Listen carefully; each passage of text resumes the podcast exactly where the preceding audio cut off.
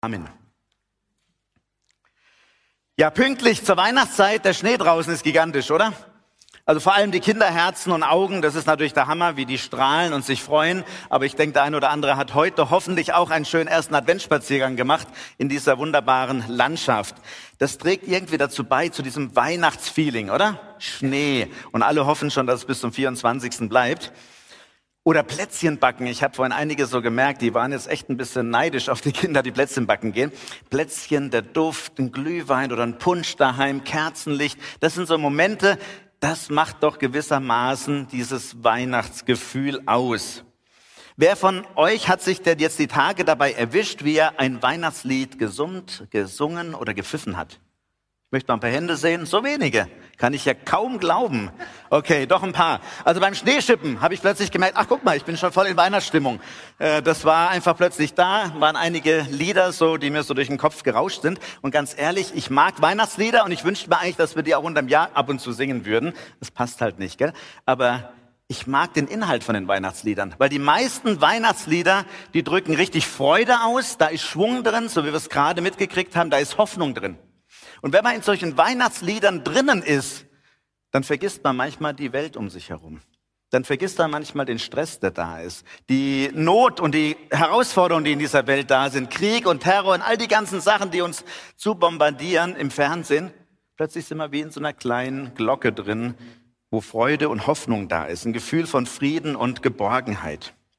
Wir starten heute in unsere neue Predigtreihe. So klingt Weihnachten. Und wir werden sechs vertraute Melodien und Texte bis zum ersten Weihnachtsfeiertag gemeinsam singen, gemeinsam hören und uns in diese Botschaft dieser Lieder hinein vertiefen. Ich wage mal eine These am Anfang. Warum haben Weihnachtslieder oft so eine Tiefe? Warum ist da so Frieden und Geborgenheit zu spüren? Ich glaube, das liegt daran, dass die, die das geschrieben haben, oft in einer Notsituation geschrieben haben, wo sie genau das nicht hatten, wo sie sich danach gesehnt haben, wo sie es herbeigebetet haben und es dann irgendwo auch erlebt haben, obwohl das viele Jahrhunderte nach dem ersten echten Weihnachten ist, haben sie etwas von diesem wahren Weihnachtsfrieden erlebt. So entstand auch das Lied, um das es heute geht, Herbei, o ihr Gläubigen. Ihr seht es an der Wand, ihr habt es gerade mitgesungen. Ein Weihnachtslied, eins der beliebtesten und bekanntesten weltweit. Im letzten Jahrhundert gespielt von Bob Dylan, von Frank Sinatra, Elvis Presley und 2010 auch von Mariah Carey. Ein Lied, das um die Welt geht.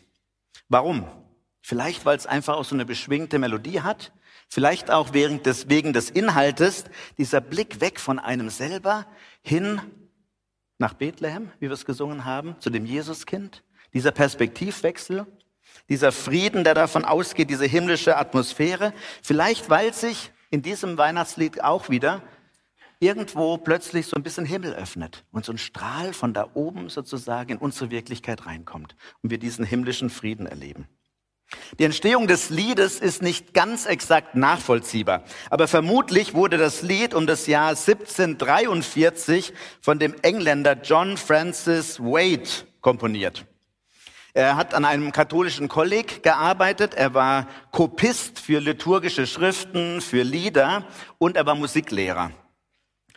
Und dort ist dieses Lied in lateinischer Originalfassung entweder durch ihn entstanden oder er hat es in irgendeiner dieser alten Schriften entdeckt und hat es zum Leben erweckt, indem er ihm eine Melodie gegeben hat und es publiziert hat. Denn er hat es mehrfach publiziert und dadurch ist es allemal bekannt geworden. Wade lebte zu der Zeit nicht in England, sondern in Frankreich, in Nordfrankreich, denn er war ein Flüchtling. In England war der zweite Jakobineraufstand gewesen. Es waren die katholischen Adligen, die gegen die evangelischen oder die äh, anglikanische Kirche, gegen die Adligen äh, aufgestanden waren, einen Putsch versucht hatten, niedergeschmettert wurden. Und die Katholiken waren auf der Flucht. Sie wurden verfolgt. Es ging ihnen ans Leben. Und viele haben das Land verlassen und einige, wie auch Wade, sind nach Nordfrankreich geflüchtet. Er war ein Heimatloser, ein Flüchtling, als er dieses Lied schreibt. Und es scheint, als wenn er in diesem Lied Heimat gefunden hat. Als wenn er in diesem Lied diesen Ort gefunden hat, wo er hingehört, wo sein Herz ankommt, zu Hause findet. Und er nennt diesen Ort in dem Lied Bethlehem. Bethlehem wird für ihn zu einem Ort des Friedens. Aber wenn man das Lied so hört und liest, den Text, dann wird ziemlich schnell deutlich, dass es gar nicht um die Location ging, um, um Bethlehem als Ort oder um die Krippe als, äh, oder den, den Stall und eben auch die Krippe, sondern es geht in dem Lied um Jesus. Von vorne bis hinten geht es um Jesus und letztlich hat er gar nicht an dem Ort Heimat gefunden, sondern bei Jesus ist er angekommen. Das ist die Botschaft dieses Liedes. Heimat ist nicht ein Ort, sondern eine Person. Ich habe gerade letzte Woche ein Interview gelesen vom äh, Klopp und er sagt äh, auf die Frage hin, er kommt ja aus dem Schwarzwald, ob das nicht immer noch seine Heimat ist, dann sagt er, ja, er geht da ganz gern hin. Aber seine Heimat ist dort, wo seine Frau Ulla sich zu Hause fühlt. Da ist für ihn Heimat, da ist er auch zu Hause. Dann dachte ich, toll. Heimat ist der Ort, wo jemand ist, der einem kostbar ist. Und beim Kloppi ist es die Ulla. Dieses Kind im Stall damals hat Leute angezogen. Da waren diese Hirten.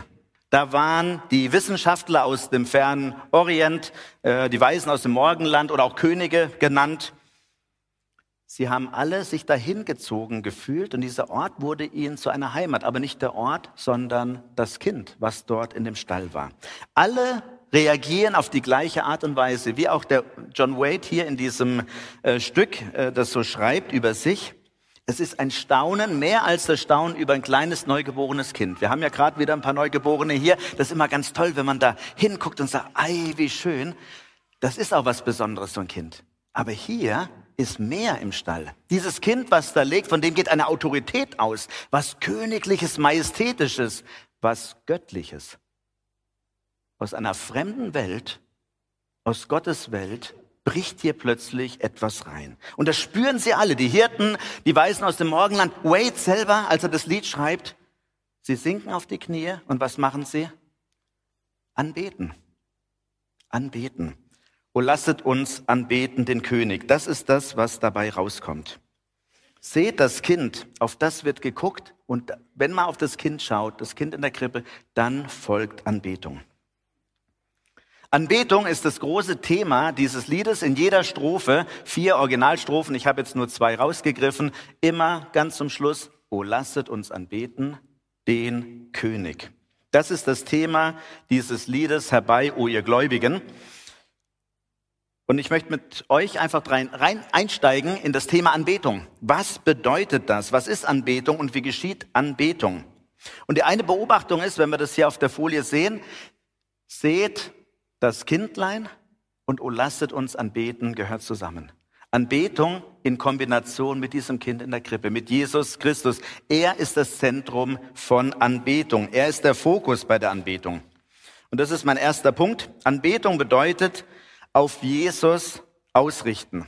Auf Jesus ausrichten. Jesus im Fokus haben. Warum? Hab's eben gesagt, weil er kein gewöhnliches Kind ist. Weil hier der lebendige Gott spürbar wird. Und Wade erklärt das auch in dem Text, in den verschiedenen Ausführungen. Wer ist dieses Kind? Du König der Ehren, Herrscher der Heerscharen, sagt er. Hier im Stall liegt der Herrscher der Himmelskräfte, der Himmelstreitkräfte der Engel, der Gott des Universums. Und das ist immer wieder im Alten Testament, wo Gott als der Herr der Herrscharen genannt wird. Ein Ausdruck für den lebendigen Gott. Und auch die anderen Attribute, die hier dem Kind zugesprochen sind, sind Attribute, die Gott gehören. Und in äh, Strophe 2 spricht er es auch wirklich aus, bringt es auf den Punkt, Gott, wahrer Gott von Ewigkeit, geboren hier im Stall. Kein gewöhnliches Kind. In diesem Jesus tritt Gott aus dem Verborgenen heraus in unsere sichtbare Realität. Es ist ein Staunen, dass Gott sozusagen aus dem Nebel heraustritt und sichtbar wird. Ich hier als Heidenheimer, wir kennen uns ja mit Nebel aus. Das Jahr war es noch ganz gut. Aber ich erinnere mich an Jahre, wo wir hier drei, vier Wochen am Stück Nebel hatten. Und irgendwann glaubst du gar nicht mehr, dass die Sonne gibt. Und dann steigst du ins Auto und fährst nach Gerstetten und sagst, jawohl, da ist ja noch die Sonne. Aber wenn du in Bohlheim wohnst, fühlt sich das einfach schrecklich an. Du siehst keine Sonne.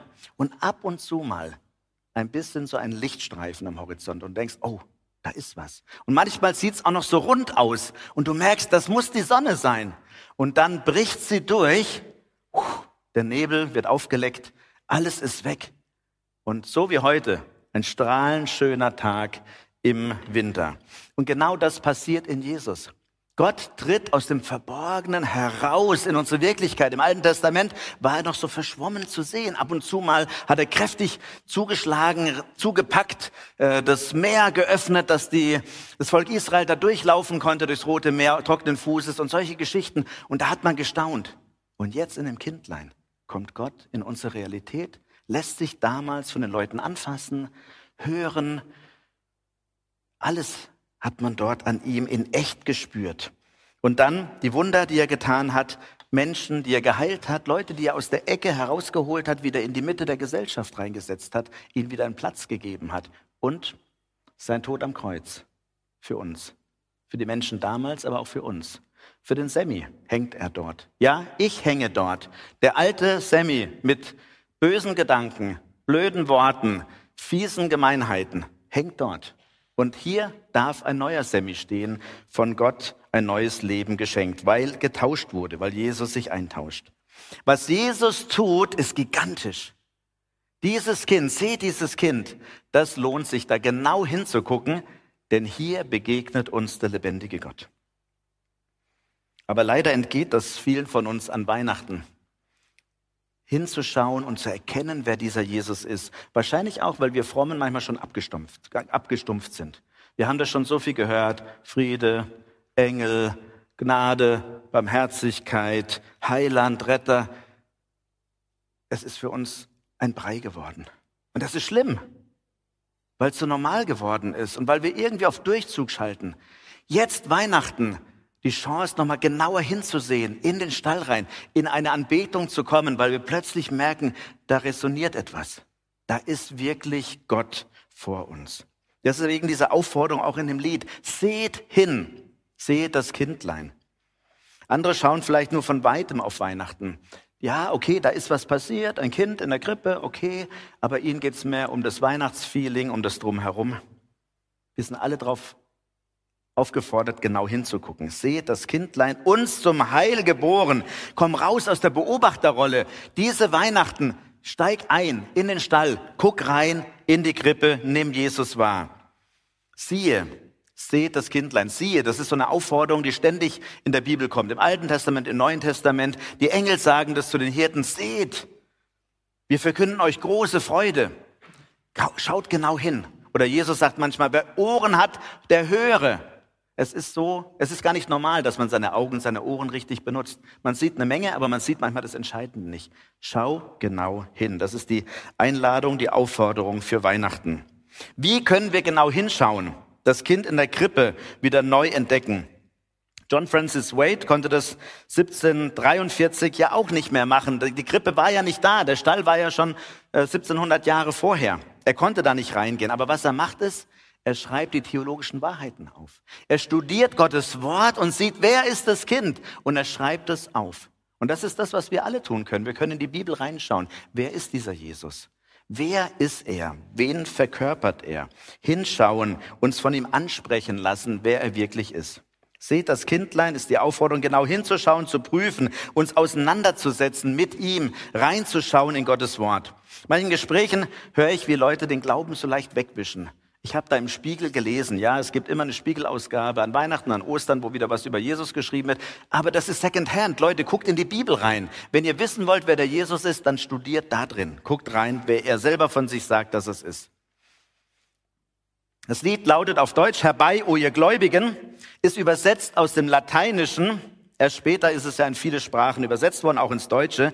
Im Original heißt es Adeste Fideles. Und das kann man tatsächlich übersetzen als herbei, Gläubige.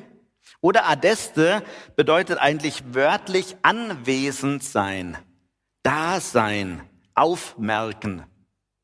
Und das ist auch eine Botschaft, die hier drin steckt, in diesem Lied. Die Aufforderung, sei ganz da. Anbetung bedeutet bei Jesus sein, bei ihm ankommen, in seiner Gegenwart aushalten oder auch einfach nur Zeit verbringen, bei ihm sein. Nicht nur intellektuell über ihn nachdenken, beim Lesen der Bibel sachlich, faktisch mit ihm unterwegs sein, sondern jetzt geht es darum, mit der Person Jesus Zeit zu verbringen, bei ihm sein und zu sagen, ich möchte dich erleben, Jesus. Ich möchte gern erfahren, wer du wirklich bist. Der Schriftsteller und Diplomat Paul Claudel, der beschreibt einmal, was sich bei ihm zugetragen hat. Und das war an einem Weihnachtsfest, da war er 18 Jahre alt. Und ich möchte einfach lesen, was er da schreibt. Meine Familie war indifferent. Ich selbst völlig glaubensfremd, hatte vollkommen die Religion vergessen und befand mich in der Unwissenheit eines Barbaren, so schreibt er. So war mein Zustand, als ich mich Weihnachten 1886 nach Notre Dame de Paris begab. Da vollzog sich das Ereignis, das mein ganzes Leben beherrscht. In einem Augenblick wurde mein Herz berührt und ich glaubte mit einer solchen Hingabe an Jesus. Es ist wahr. Gott existiert. Er ist da, ein persönliches Wesen wie ich. Er liebt mich. Er ruft mich. Tränen waren über mich gekommen und der sanfte Gesang des Adeste Fidelis trug noch zu meiner inneren Erregung bei. Paul Claudel hatte gar nicht mit Gott gerechnet. Er war Atheist. Er schreibt nicht, warum er in diese Kirche reingeht. Aber als er da drin sitzt, wird er berührt von der Gegenwart des lebendigen Gottes. Gott anwesend. Er spürt, Gott ist echt. Es geht nicht um Religion. Es geht nicht um Prinzipien und Wissen. Es geht um eine persönliche Beziehung mit einem persönlichen, echten, lebendigen Gott. Man könnte fast meinen, dass dieses Lied eine magische Wirkung hat, weil das war ja genau das Lied, was da auch gerade gespielt wurde, als er diese Erfahrung mit Gott hatte. Sicherlich ist die Melodie berührend. Eigentlich fast alle Lieder machen etwas mit einem. Aber hier kommt es zu einer Herz-zu-Herz-Berührung, die unabhängig ist von diesem einen Lied. Es ist einfach, weil Gott dort anwesend ist. Das hätte bei jedem anderen Lied oder Kirchenlied sein können. Es war der Ort und es war die Gegenwart Gottes, die den Unterschied gemacht haben. Genauso wie es bei den Hirten war, weil Jesus in dem Stall war. Deswegen haben sie Gott kennengelernt, ihn erfahren, ihn erlebt, gespürt, dass Gott echt ist. Sie fallen auf die Knie, sie beten an. Heute Morgen hatten wir zwei Taufen und äh, ein Täufling hat erzählt, wie sie vor vier Jahren etwa war, das hier im Gottesdienst genau so eine Erfahrung gemacht hat. Da war sie zehn. Mit ihren Eltern hier, hat den ganz normalen Gottesdienst hier miterlebt. Ich weiß nicht mehr, ob es jetzt beim Lobpreis war, bei der Predigt, bei der Moderation, aber sie saß hier drin und sie hat plötzlich gespürt, Gott ist da. Gott ist da, er existiert. Und deswegen hat sie sich heute taufen lassen, weil sie an dem Moment gemerkt hat, wow, wenn es diesen Gott gibt, dann möchte ich mit ihm leben. Es ist nicht das eine Lied, es kann jedes Lied im Gottesdienst sein. Es ist die Atmosphäre der Anbetung, wenn Menschen zusammenkommen, Gott feiern und Gott im Mittelpunkt ist, selber dazukommt, weil er sagt, wo zwei oder drei in meinem Namen versammelt sind, da bin ich da. Und selbst wenn du heute da bist und sagst, boah, ich hatte eigentlich gar keinen Bock auf Gottesdienst und irgendwie war es mir nicht danach und so, hey, gut, dass du da bist. Auch wenn du vielleicht gerade durch eine trockene Zeit gehst und einfach Gott irgendwo weit weg ist und du ihn nicht spürst. Heute ist die Gelegenheit, weil andere da sind, die Gott feiern, die ihn erleben, dass du ihn auch erlebst. Einfach nur, weil du da bist. Und deswegen ist so wichtig, live im Gottesdienst dabei zu sein. Ich freue mich, dass es einen Livestream gibt und es ist super, dass ihr dort zuguckt. Und der eine oder andere ist auch darauf angewiesen, weil er einfach krank ist oder weil es einfach nicht mehr geht, hier unter Leute zu kommen. Aber es gibt auch Leute, die haben einfach sich auf dem Sofa so gemütlich gemacht und sie denken, das Sofa ist gemütlicher als der Stuhl im Gottesdienst. Es stimmt ja auch objektiv. Aber auf diesem Stuhl neben dir kann Jesus sitzen und das macht den Unterschied. Und das ist das, warum es sich lohnt, live in den Gottesdienst zurückzukommen, hier dabei zu sein. Vor einigen Wochen hat mir eine Frau erzählt, wie sie die ersten zwei, drei Male hier im Gottesdienst saß und sie musste einfach weinen. Einfach nur weinen, weinen, weinen. Das war so wie, wie eine Reinigung, so ihr ganzes Inneres sozusagen. Sie hat Gottes Gegenwart gespürt und ist einfach wieder zurückgekommen in die Beziehung mit ihm. Sie kannte ihn von früher. Sie waren nicht mehr miteinander unterwegs, aber einfach nur in dieser Anwesenheit hier im Gottesdienst hat sie ihn gespürt. Anbetung ist bei Gott sein, beziehungsweise Gott bei uns sein. Und da geschieht etwas, da löst sich etwas, da wird etwas von dem, was an Verknäulung in uns ist, aufgedröselt und geht wieder auf. Und das ist mein dritter Punkt zur Anbetung. Nach Jesus ausstrecken. Nach Jesus ausstrecken. Der Martin Luther und der Augustinus haben einmal gesagt, der Mensch ist in sich hinein verkrümmt.